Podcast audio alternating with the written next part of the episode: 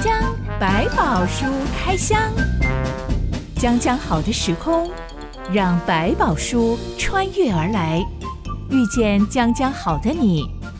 欢迎收听《江江百宝书开箱》。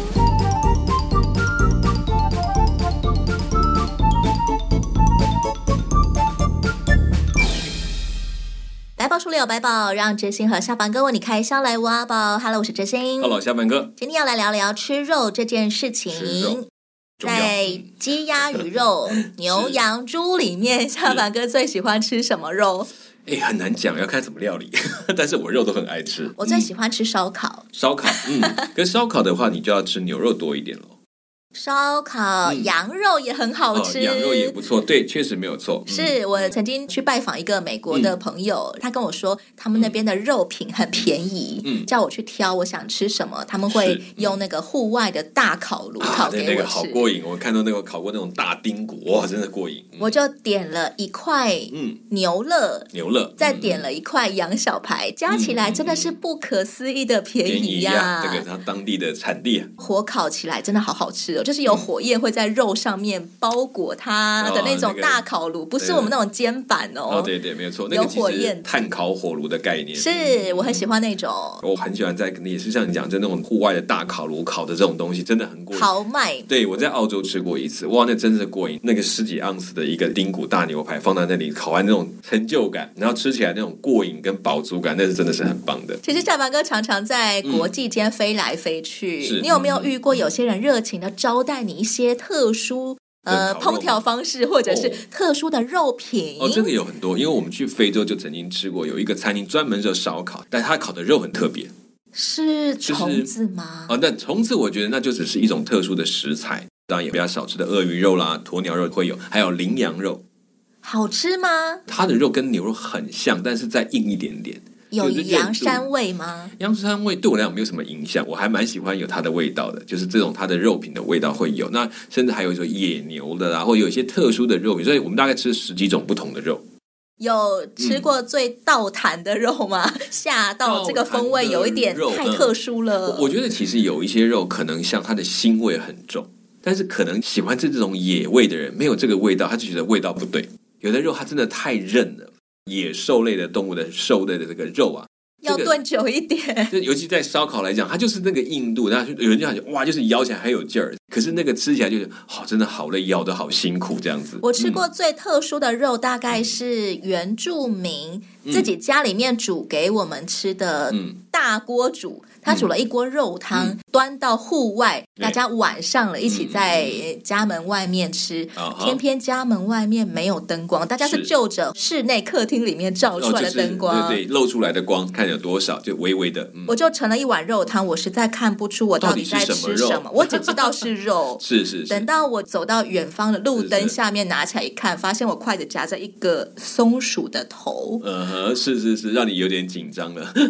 不至于不敢吃了。还是要啃了一点点皮，但里面实在太多骨头了，我也不敢咬眼睛，所以呢，实在是最后还是不记得我到底吃了什么，我就丢掉，再换一个。是他们有一些，他们就属于像飞鼠，就是早期的他们是可以打分数，飞鼠很多种类，有一些是可以打猎的，他们可以取得的。对，后来他们才有介绍给我看说，说、嗯、啊，你刚刚吃的就是这个是会飞的松鼠，哦、飞鼠头。结果他拿那个活的给我看，嗯、翅膀一拉开，我想说哇，这更可怕了，长得好像蝙蝠哦。是，是，因为它有两个皮膜，就能够从前脚连到后脚，所以还能够滑翔。幸好我还是有吃了，嗯、为我的勇气鼓掌。对对对，就大概尝试知道一下哦，他们在山就固定吃的一些野味，属于这种类型。夏凡哥，你觉得你有在吃的这方面，你有宣教式的恩惠吗？嗯、就是来者不拒，什么都可以接受，绝对吓不倒我。我觉得难讲，只是到目前看起来都还可以接受，就是兔肉啊、兔头啊，那我们大家都吃过，都觉得哦还好，就是基本上都是属于食物的东西，所以大家可能不习惯。但大部分目前来讲比较多，就是虫类部分，我不见得都能够接受。就是可以看，有的可以吃，但有的觉得嗯，还是能不吃就不要吃吧。我大概不敢说那有 N 次，但至少大部分的东西还是可以接受，口味都还能够习惯。像我听过有人很害怕鸡头，嗯，对，餐桌上面只要有鸡的头，刚好转过来对到他，就会全身当场发抖。哎，这个人说是因为小时候他常常一被处罚，嗯，家长就把他关进鸡笼里面。哦，对，以前的处罚的方式，所以在鸡笼里面 就跟着鸡大眼瞪小眼。从此以后，他只要看到鸡，不管是活的还是死的，真的从小这个不好的经验会带到长大来影响。我们今天要来聊一个关于吃肉的悲剧，而这场悲剧也演变成吃肉吃到腻。嗯哼，是，这又是另外一个悲剧了。嗯，今天要来讨论的内容记载在《民数记》九到十一章。一段音乐之后，我们来开箱。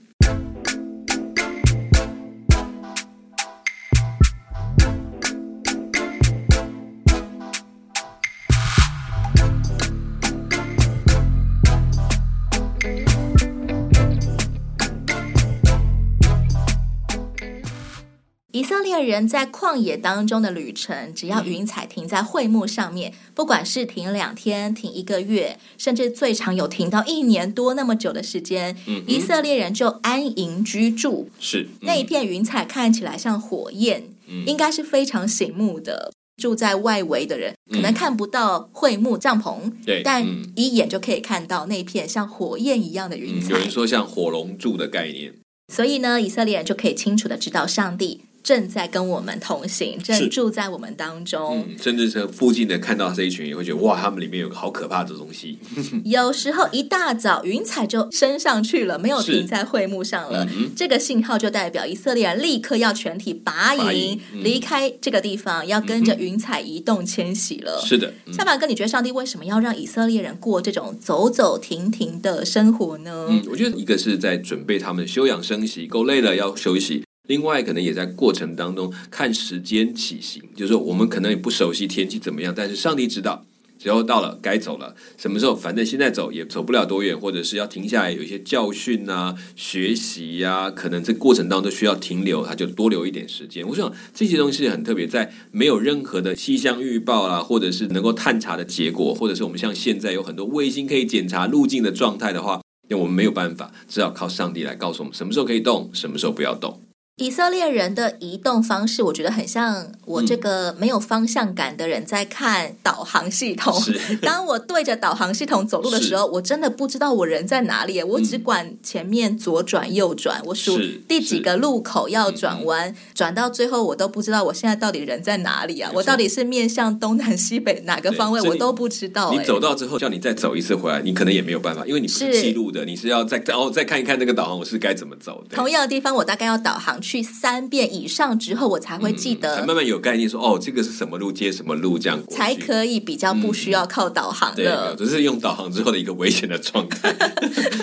但以色列人他们的旷野旅程常常是这个样子的，他们的领队摩西并不会预告他们说。好，我们现在扎营，预计要停留，假设六个礼拜。啊、嗯呃，我们在这六个礼拜要做好什么准备哦？因为我们下一站要去哪里哦，所以要记得带上什么足够的水跟饮食哦。是是是，没有预备的讯息，没有办法帮他们做旅程上面的规划跟预告耶。对，嗯、那以色列人的信心在这种走走停停的过程当中，要怎么样被训练出来呢？我觉得它其实就是一个很大的挑战，因为他们没有任何的经典。前人的经验变成他们只有过去他们知道的亚伯拉罕的故事，或者他的先祖的故事，告诉他们这个上帝怎么带领他们进入这个地方，还有约瑟的这些故事，几百年对这些人来讲，好像这都是一个传说了。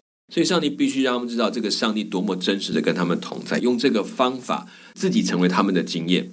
虽然下一步不知道，但上帝一直都在，所以这件事情也在锻炼他们的信心。也有一些人在当中经历的不一样的神，可以帮助他们，同时也让他们所经过之地。看到这一群人这种方式，才明白真的没有办法靠任何一个人来引导他们，真的是那位上帝在引导他们。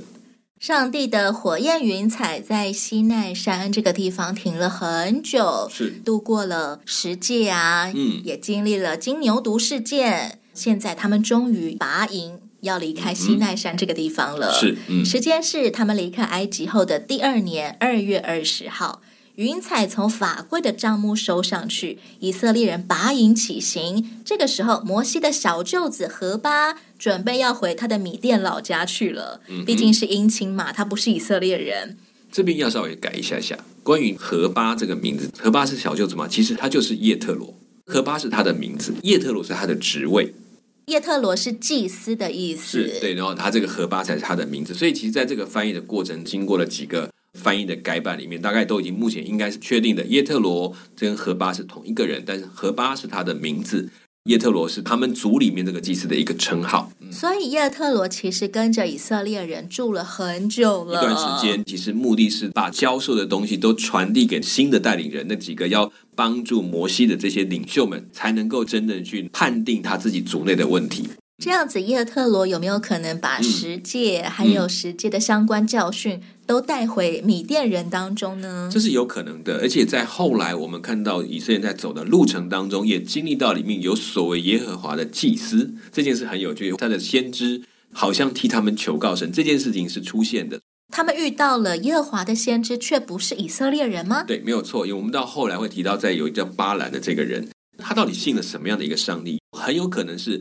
通过以色列在这段时间这样子巡回的过程，有人开始认识一个他们不认识的神，包括埃及人也认识这样一个神。有的人开始崇拜，但是他用他的方法来去敬拜这个以色列的神。所以这个过程当中，到底他们领受了多少，而上帝跟他们有多少互动，我们不知道。但看得出来，上帝对整个百姓的心意绝对不是只有在以色列这个，但是借由以色列他们所经历的。使这些人看到说，有一个他们没有听过像这样的上帝，有像这样的神，他们开始也学习敬拜他，所以有可能带到他们当中，也成为后来有一群慢慢跟以色列人接触，甚至也来到圣殿中来崇拜的人。摩西挽留这个何巴，嗯、如果知道他是摩西的岳父，那就更有。挽留的理由了，是能帮助他这么多也有智慧的人。摩西说：“求你不要离开我们，因为你知道我们要在旷野安营，你可以当做我们的眼目。是你若和我们同去，将来耶和华有什么好处待我们，嗯、我们也必以什么好处待你。是未来的摩西，他真的能够提供和巴什么好处吗？上帝怎么善待他们，他就可以怎么样善待这一群人。所以他不是用。”他这可以做到什么？他是用上帝可以做到什么来做他的回应，并不是将来我们就分一块迦南美地的土地给你。是，就是这个东西也是在上帝的手中。如果上帝给了，他们才有办法分给他们，就这样的概念，邀请他们一起来加入他们的队伍一样。当利未人扛着约柜往前走的时候，摩西就说。耶和华啊，求你兴起，愿你的仇敌四散，愿恨你的人从你面前逃跑。嗯，约柜停住的时候，摩西就说：“耶和华啊，求你回到以色列的千万人中。嗯”这些呼喊，感觉也能够让数十万的以色列人士气大增，信心大增。我们现在起行真的是呃众志成城啊！嗯，没有错。但紧接着，以色列人竟然发出了抱怨的呼声。嗯哼，他们的下一站来到了他贝拉这个地方。是，嗯、他贝拉是后来才被取的名字，因为发生的事情来变成他的名字。他贝拉就是焚烧的意思，因为以色列人抱怨上帝，上帝听见了就发怒，降火在他们中间，烧毁了营地的边界。以色列人哀求摩西，摩西祷告，火才熄灭，嗯、这个地方才被取名为他贝拉焚烧。嗯、圣经其实没有说这一次他们到底抱怨什么内容，嗯、很有可能真的是无端的怨天尤人吗？可能跟他们在当中烦躁。受不了了，到底就像我前面你刚刚也在提到说，这样想很正常，因为摩西从来不预告他们，我们到底要走多久，我们到底要去哪里，现在到底是朝东南西北哪个方位走呢？对，部分还包括可能食物的问题，虽然都有按着这样玛纳，可是可能也吃了一段时间，开始有一种。胃口不适的感觉，可不可以吃点别的？怎么老是都吃一样的东西？可能也有引起的这种负面的烦躁情绪，开始来跟他们争闹，或者是来讨价还价，又让上帝有产生了怎么连这个耐心都没有？可能做了一个处置，就焚烧他们这样子。我记得以前学生时期被带去爬山的时候，是青少年常常会有这种不满。对，走一走就觉得到底还要走多久？到底还要怎么样？就开始在旁边开始 murmur 这样子，脚很酸哎，脚很累耶。对啊，你们到底还要去哪里？到了没有？到了没有？一直问。对，我记得我曾经参加过一次的服务营队，嗯、是带一些特教生去爬山。当然，他们都有专业的老师，也有他们的家长。我们只是有点像是陪衬，跟着一起去爬山，刚好得到一个爬山的机会而已。嗯、我们并没有真的帮上什么忙。嗯、我就发现这些特教生的老师跟爸妈好厉害哟、哦，嗯、因为他们非常了解他们的小孩、他们的学生的限制状态。当时候是我第一次认识到有一种疾病叫做小胖威力症。嗯不断的想吃东西的那个是，哎、嗯，你好厉害哦！这个我们有碰过，因为这个真的很辛苦，真的就是一个胖子。对，因为如果他不控制，他就是一直吃，他就没有办法知道什么时候吃够了。不要说带他去爬山了，他连平常日常生活，他就不停的在讨食物吃，我们也都目瞪口呆。甚至有时候会有狂暴的状态，就是说不给他吃的时候，整个人就情绪就起来了。真的就是靠着食欲来驱动他整个生活的一个病症。是，嗯、但他的妈妈让我非常的印象深刻是，是、嗯、妈妈很伟大，他都没有生气耶。嗯，从头到尾他自己要爬山，嗯、还要拖着一个有小胖威力症的儿子，对，爬完全程。对。他就是不停的鼓励他说：“来，等一下，我们走到那个哪里那棵树的时候，妈妈给你一颗饼干。”嗯嗯嗯嗯，用这样子的方式，他不停的诱导他完成这个对对对，对然后这个有小胖威力症的儿子就真的爬完了全程，而妈妈也都算好了沿路要给儿子多少东西吃，但又不能够真的太垃圾食物，不能够喂洋芋片啊什么的。如果你不断的给他吃，他真的是完全没有节制，就是把它吃完。有时候那些青少年其实也讲出了我们不敢讲的抱怨，嗯、其实我们也会觉得好累哦。我现在血糖低，嗯、我可不可以坐一下？我可不可以先下山？是但听见他们的爸妈、老师怎么鼓励他们的时候，嗯、我们好像也得到了鼓励。嗯、其实，在这种辛苦的旅程当中，会想要抱怨，真的是天性哎。嗯，上帝听见了就发怒，还要降火在他们中间吗？嗯、是，其实可能没有谈到太细节的部分。我相信在过程当中，这个抱怨里面可能已经包含了一些攻击性的、挑拨性的，甚至在煽动的过程。所以这样你可能要及时去阻止这个事情继续的扩大延烧。所以这也是一个在这个时期来讲，可能一个所谓的必要措施。我们当然可以说，哦，他们不过抱怨就把他给打死了，这样不是太严重？我相信这个抱怨可能已经带动一种说，还要煽动别人一起来抗议，甚至要去抗争，要去跟这个摩西抗议。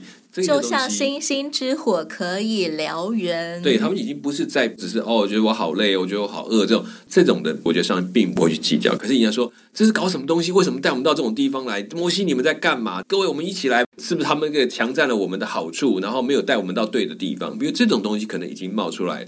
不理智的抱怨，对，甚至采取一种敌对的行动的时候，我觉得上帝必须采取一些断然的措施，因为这不能由摩西来做，要必须上帝自己来出手。必须要发现，哎、嗯，火烧到我家后门了，烧到我家帐篷了，才会吓到，赶快停止我们现在正在做的事情。对，就是不然他们原本可能要集结起来去游行示威了。对，可能就会带动很多去做这样的事情，就忘记那个上帝的可畏的这个事情，可能就哎一下又回到了原点。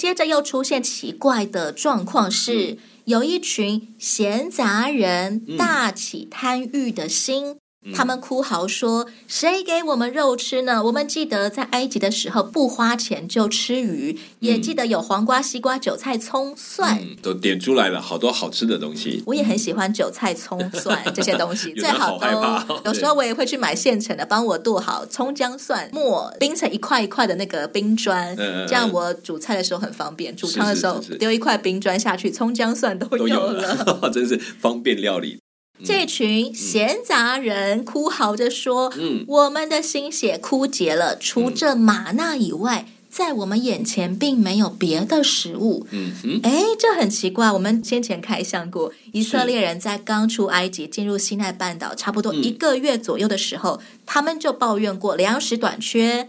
当时上帝就赐给他们晚上有鹌鹑。白天有马纳，嗯、难道当时候的鹌鹑只是一个礼拜有而已吗？呃，这里的记录有人说，这两个是不是同一件事件？因为抱怨没有肉吃的事情，所以他们在这个地方重新回到鹌鹑的事件的再一次的记录。民数记其实它有一点点在重塑我们在过去发生的事情，在这个数点的过程在发生的状况。那也有说这是第二次。但我比较认为，这应该是在把这个事件再描述的更清楚的一个过程。所以他们很可能在刚出埃及才一个月的时候，就哭嚎着说：“没有黄瓜，没有西瓜，没有韭菜、葱、姜、蒜，嗯、没有姜啦。”刚刚只有数到葱、蒜，对，就是这些让食物美味的一些方法。这个也很能理解啊！如果现在要我过一个粗茶淡饭，嗯、没有葱姜蒜可以让我煮东西，对，每一天都叫我吃馒头好了，是，我也很快会觉得我好委屈哟。对，就是没有办法习惯。我之前在非洲救灾的过程里面，讲一句实在话，在那边的救灾很容易，也不要说很容易，比较容易去做到，是因为它的食物，即便我们每天给同样的食物，他们都觉得没有问题，因为有东西吃就能够活下去。可是，在台湾可能在救灾的过程，我们就碰到一个很大的麻烦，就是灾民出来开始聚集一个部落，我们开始每天供一些食物。如果你每天都在供应同样的东西，哇，真的不要讲，都是泡面好了，会暴动吗？会非常不开心，发怒说你们在给我们吃什么？就是你们在施舍我们吗？你们瞧不起我们吗？我们是灾民，你竟然叫我每天吃泡面，搞什么？对，对，甚至这个泡面，当然还会甚至有私藏，就是。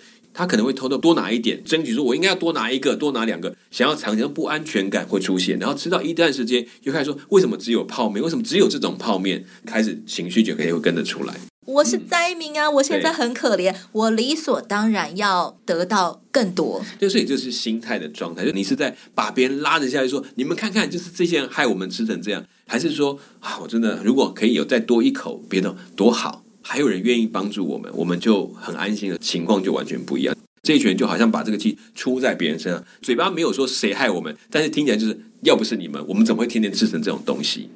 摩西要来为我们的食欲负责。是，当我 kimoji 不爽了，都要别人来为我负责。没错，所以他们其实没有想到这个问题是他们今天获得的是自由。他说的所谓不用花钱买，是因为你用工去换。他忘记了那个时候是怎么样的状况，上帝把你们救拔出来。这件事情他却没有放在最重要的思考的里面。实际上的旷野旅程到底有没有累到他们，让他们可能只是因为身体疲劳，所以借机发泄情绪呢？嗯，我觉得有疲累这件事情大概跑不了，因为在旷野生活哪这么轻松嘛？走路可能一天要走好远好远的路都有可能，然后再去搭帐篷都可能造成他们身体的疲累。但是也因为这样，他们可以知道过去他们是为着别人忙碌做完，然后换一点。食物回来，跟现在是你可以自由的过你的生活，你当然要担负起这样前进的责任跟照顾自己的责任。这些时候，有的人会觉得，那我还不如回去当奴隶就好。你要去想想看，你要哪一种生活？如果我能够意识到我所得的比我失去的贵重太多了，是，那么我就可以对我的食欲有所控制。就是我现在付上的代价，我就觉得很值得了。我至少这一口饭，我不是靠着别人，是上帝给我们，不用种不用收就有了。这些大起贪欲之心的闲杂人，实际上是心里面仍然是一个奴隶之心的人吗？通常这些也就是在里面根本也不做什么事情的，就专门找麻烦的人，很像我们现在的酸民吗？对，有点像，就像消费者，键盘侠。对，就是在旁边讲这个风凉话，说不定他们是最不累的人。你知道，可能到那种真的很累的人，连抱怨的力气都没他多。以色列人已经离开埃及一年多了，差不多十四个月了。嗯，这种时候仍然住在帐篷里当游牧民族，而那个迦南美地迟迟连边都还没有看到。嗯，这是不是也是一个让人心浮躁的一个原因啊？也有可能，因为到底现在我们走到了多远，你都完全不知道。你会有一种啊，现在到底还怎么样？你可以至少让我知道，我们走了一半了吗？三分之一了吗？还是哪里？在那个云柱火柱带领下，可能不是直线的路径，哎，东歪一下，西拐一下。对他们讲，哎，怎么不是才往前进？上帝在耍我们吗？对，然后又弯到另外一个地方去，这是怎么回事？事实上，他们也都不清楚这条路径，所以更容易在当中，因为不知道下一步隔一天是什么。但其实，我觉得在旷野这段旅程，他们在经历一件事情，是我们真实的跟上帝同行的日子。其实不是要去到哪里，他去到哪里，我们就跟去哪里。这个是他们真正另外的一个学习。人需要学到上帝现在跟我们同在这件事情，其实就已经是我们的目标了。嗯，不是我们一直在等着那一个迦南美地而已。对，其实同行的每一步都是旅程当中的精华，是。有点像我们现在要出国玩的时候，嗯、很多人不只是会开箱，我去了哪个城市旅游，那里的吃喝玩乐怎么样精彩，嗯、也会开箱在过程当中，我在飞机上体验到了什么，我看到什么很棒的风景。嗯、其实交通过程当中，嗯，也是迦南美地的一部分。应该说，在这个旅程的里面，他已经找到跟他最好的伙伴一起同行的最美丽的事情。所以他去到了那里，才能够称为叫做迦南美地。我们其实常常把那个美地想哦，物产丰富，住得很舒服。不是，上帝应许说那个地方我跟你住在一起，所以成为迦南美地。所以一个旅程真的让人家觉得这个旅程太好玩了，不只是因为你可以吃到很多种不同好东西，你可以跟一个跟你最好的人一起去旅行，过程当中让每一件事情都变得美丽起来。这件事情要回头来讲。他们正在经历应许最核心的就是神与人同住的这个行动。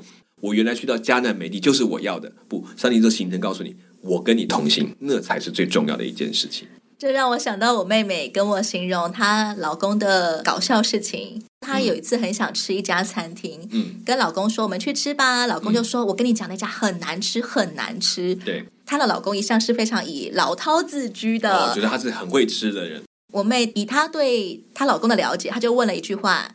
你跟谁吃的？嗯，老公就说跟客户啊。嗯，我妹就说好，那我了解了，没问题，我们还是可以去吃的。嗯，一起去采梅吧。嗯，她的意思是说，以她对老公的了解，老公跟好朋友一起吃的餐厅都很好吃，跟客户应酬吃的餐厅，因为是去工作的，所以食物都变得很难吃了。所以重点并不是那个迦南美地到底好不好，而是谁跟我们一起前往呢？没错，有时候真的就是就算是雷吧。你就发现两个人一起吃，骂起来还真够味，也是很好玩的一件事情。我们一起经验了一个，哇，原来怎么可以吃到这么难吃，也真是不容易。是，我就很喜欢体验没吃过的东西。是、嗯，我的旅伴也常常会跟着我一起哀哀叫，我们两个就一起说，哈哈哈，以后就知道这个东西有够难吃，对，再也不要来吃了。对，就是我觉得觉得这种是有分享的感觉，就就会让我们享受到这个真的美在什么地方。分享一下我的地雷食物好了，我至今为止吃过对我来说最雷的食物就是西藏的。酥油酥油茶，酥油茶，因为它油味很重的，不只是碰到了我最害怕的奶味，还有很重的油味。是，再来就是它旁边附的糌粑啊，糌粑啊，糌粑，对，实在是太重的奶味加油味了。哎呦，糌粑我们但其实 我还是会吃下去，对对，就是吃完之后就哈哈大笑说：“好，我终于体验完了，再也不会吃了。”以后不要再吃它了。对，哦，我们吃糌粑真的很开心。愿意跟我一起尝试的人也是非常好的朋友。对，就是它不是你们。不能吃的是你们不爱吃，但是在一起尝的时候，我才知道我中午为什么那么不爱吃它。我给也这是一个很好的答案。如果以色列人愿意有一个宽广的心胸的话，就算每天都吃玛纳。也可以把精力发泄在哈哈哈！我们每天都吃玛纳，今天又是玛纳耶！我们来数一数，今天我吃了三百颗玛纳，你吃了五百颗玛纳，或者是我们来想一想，怎么样蒸煮炒炸，把玛纳变出更多的花样吧？是没有错，而不是把精力花在抱怨没有肉吃。是因为他们其实好不容易脱离一个过去为奴隶的环境，而且能够享受到一个有人都不用种、不用收、不用去打猎就预备好的食物给你。其实这件事情，如果纪念恩典，你就会比较纪念抱怨。更多，所以我们其实他用这个每一天在吃，在思想的时候，会想我们好不容易居然有这样的自由可以生活，然后有被尊重的生命，然后我们可以有上帝自己供应食物，这是没有任何一个族享受过的一个经历。偏偏以色列人，我们目前的开箱历史，他们一进入西奈半岛之后，真的是抱怨连连，是、嗯、没有别的发泄地方，就只会抱怨。其实也是提醒我们的人性的软弱，要常常留意。以色列人真的是一群不出意外的话就会出意外的一群人。这个其实帮我们大部分人做了这个借鉴的，当做提醒给我们。今天这番抱怨不只是惹摩西发怒，更惹上帝发怒。是后果留待下一回再开箱哦。讲讲百宝书开箱，我是知心，我是小满哥，我们下次再见喽。OK，拜拜。